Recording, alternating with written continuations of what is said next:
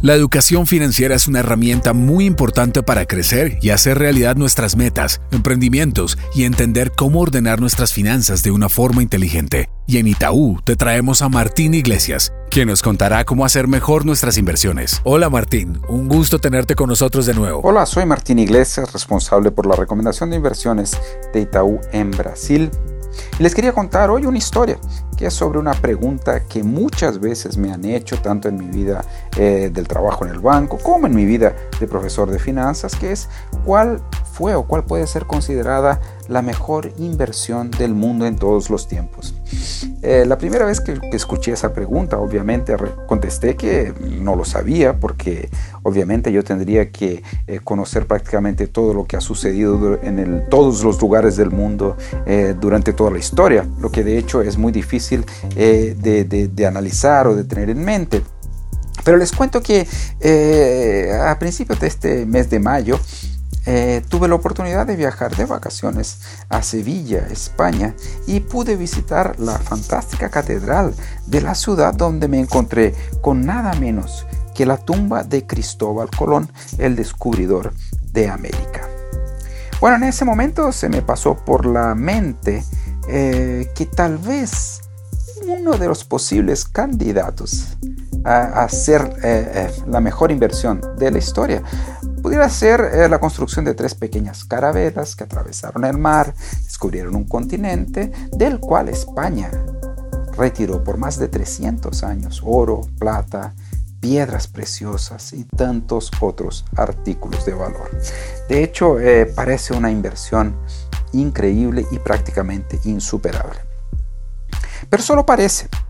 Porque de hecho después yo saqué unas cuentas y me di cuenta que sí, el dinero invertido en la construcción de las carabelas, que yo lo estimo más o menos en 200 mil dólares actuales, eh, España lo hubiera invertido en una inversión que rinde 4% al año, que rindiera 4% al año durante todos los años, desde 1492 hasta ahora, España tendría mucho más de lo que ella pudo extraer del continente americano. España tendría, tendría la posibilidad de comprar más de 100 veces todas las reservas de oro de todos los países del mundo juntos. O sea, tendría muchísimo más. Aquí podríamos parar durante horas para discutir cuál sería el costo de, la construcción de las carabelas o si es posible una tasa de 4% al año en términos reales en tan largo plazo. En fin, podríamos discutir muchas cosas, de hecho. Em, pero la moraleja que trae esa historia es una, que es el tema del interés compuesto. El interés compuesto es una fuerza eh, impresionante en las finanzas las ganancias, las ganancias sobre ganancias, ganancias sobre ganancias sobre ganancias, a largo plazo se multiplican y generan resultados que posiblemente pocos proyectos consiguen superar. Muy bien, eh, el tema de mi historia era ese. Eh, y la consecuencia de eso para el inversionista es que hay que pensar a largo plazo.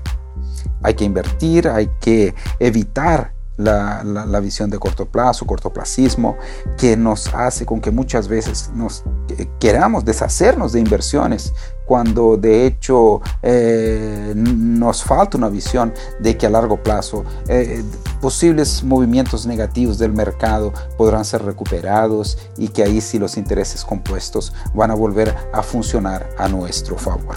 En fin, espero que les haya gustado esta pequeña eh, historia. Quería agradecerles a todos por contactarse a Itaú Inversiones Colombia y denle play a todos los contenidos que generamos. Un gran saludo a todos y hasta la próxima.